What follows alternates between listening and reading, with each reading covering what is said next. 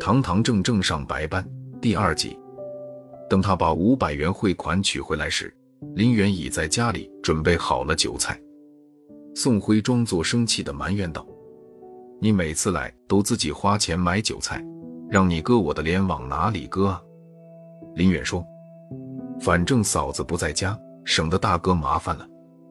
对了，嫂子又回娘家了。”宋辉一边倒酒一边说：“老岳父病了，你嫂子去伺候他罢了。”两人喝了一下午，林远起身告辞：“大哥晚上还要上夜班，我就不打扰了。”宋辉说：“没关系，他的夜班可上可不上。”看着林远跨上摩托绝尘而去，宋辉有点不解：林远来取稿费，自己也买酒买菜，这跟在他们村请客有什么区别？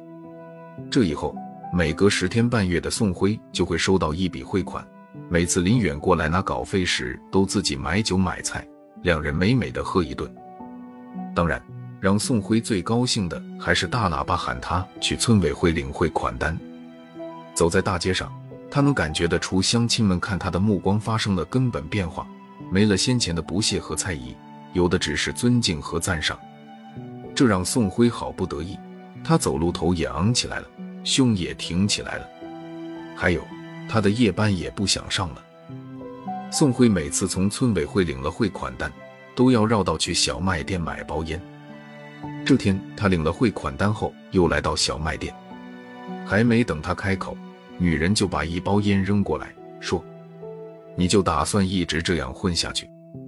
宋辉扬了扬手里的汇款单，说：“他做的都是正经事。”女人嘴一撇：“什么正经事？谎言终究要被戳穿的，还是踏踏实实找个工作干吧。”宋辉一愣，听女人话里的意思，他已知道了事情真相。于是他顺着她的话说：“我现在找个工作应该不难。”但有了工作，先前失去的就能全部找回来吗？女人说：“你不是已经找回很多了吗？剩下的当然不是问题。”这话让宋辉好不兴奋。好，我马上就去找工作，看看你说的灵验不？宋辉乐颠颠的离开小卖店，没有回家，拐了个弯去了村头的纸箱厂。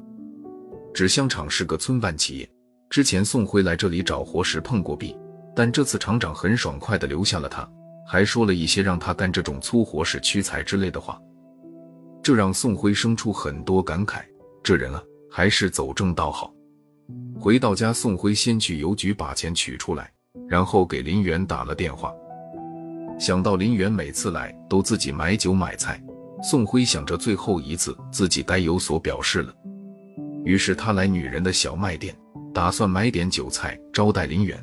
却意外地发现小卖店门口停着一辆摩托车，而林远正在店里买东西。宋慧一下子明白了，难怪女人知道事情的真相呢。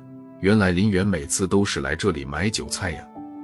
宋辉抢着付了钱，然后把林远让到家里，一边往桌上摆碗筷，一边说：“兄弟，我以后改为白天上班了，不能再帮你收稿费了，你另外找人吧。”林远有点失落。忽然想起什么似的，问宋辉：“你以前上夜班都是做什么活呀？”宋辉神秘的一笑，伸出两根指头，做了个夹东西的动作。原来宋辉从那次在车上偷了林远五千块钱后，尝到了甜头。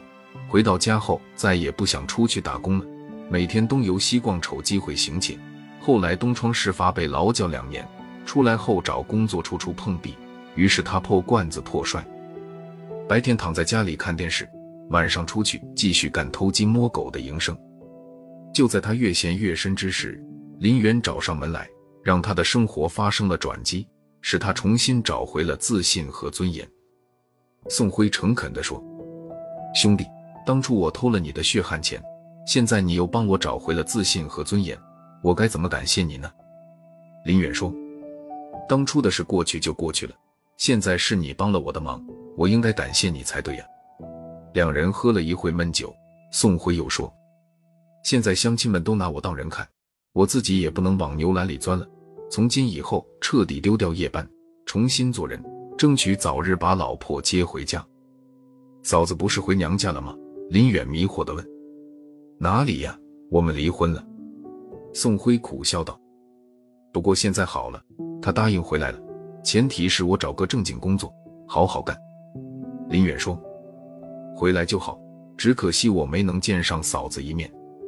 其实你们见过很多次了，就是小卖店里那个女人。”宋辉说：“妻子和他离婚后回了娘家，在娘家门上开了小卖店维持生计。难怪每次我去买东西，他都向我打听你的情况呢。”林远把面前的酒喝光，起身告辞。走到门外，又回过头对宋辉说：“辞了夜班好啊，能够堂堂正正上白班了，真羡慕你。”望着林远远去的背影，宋辉不解：“这有什么可羡慕的？你每天不也是上白班吗？”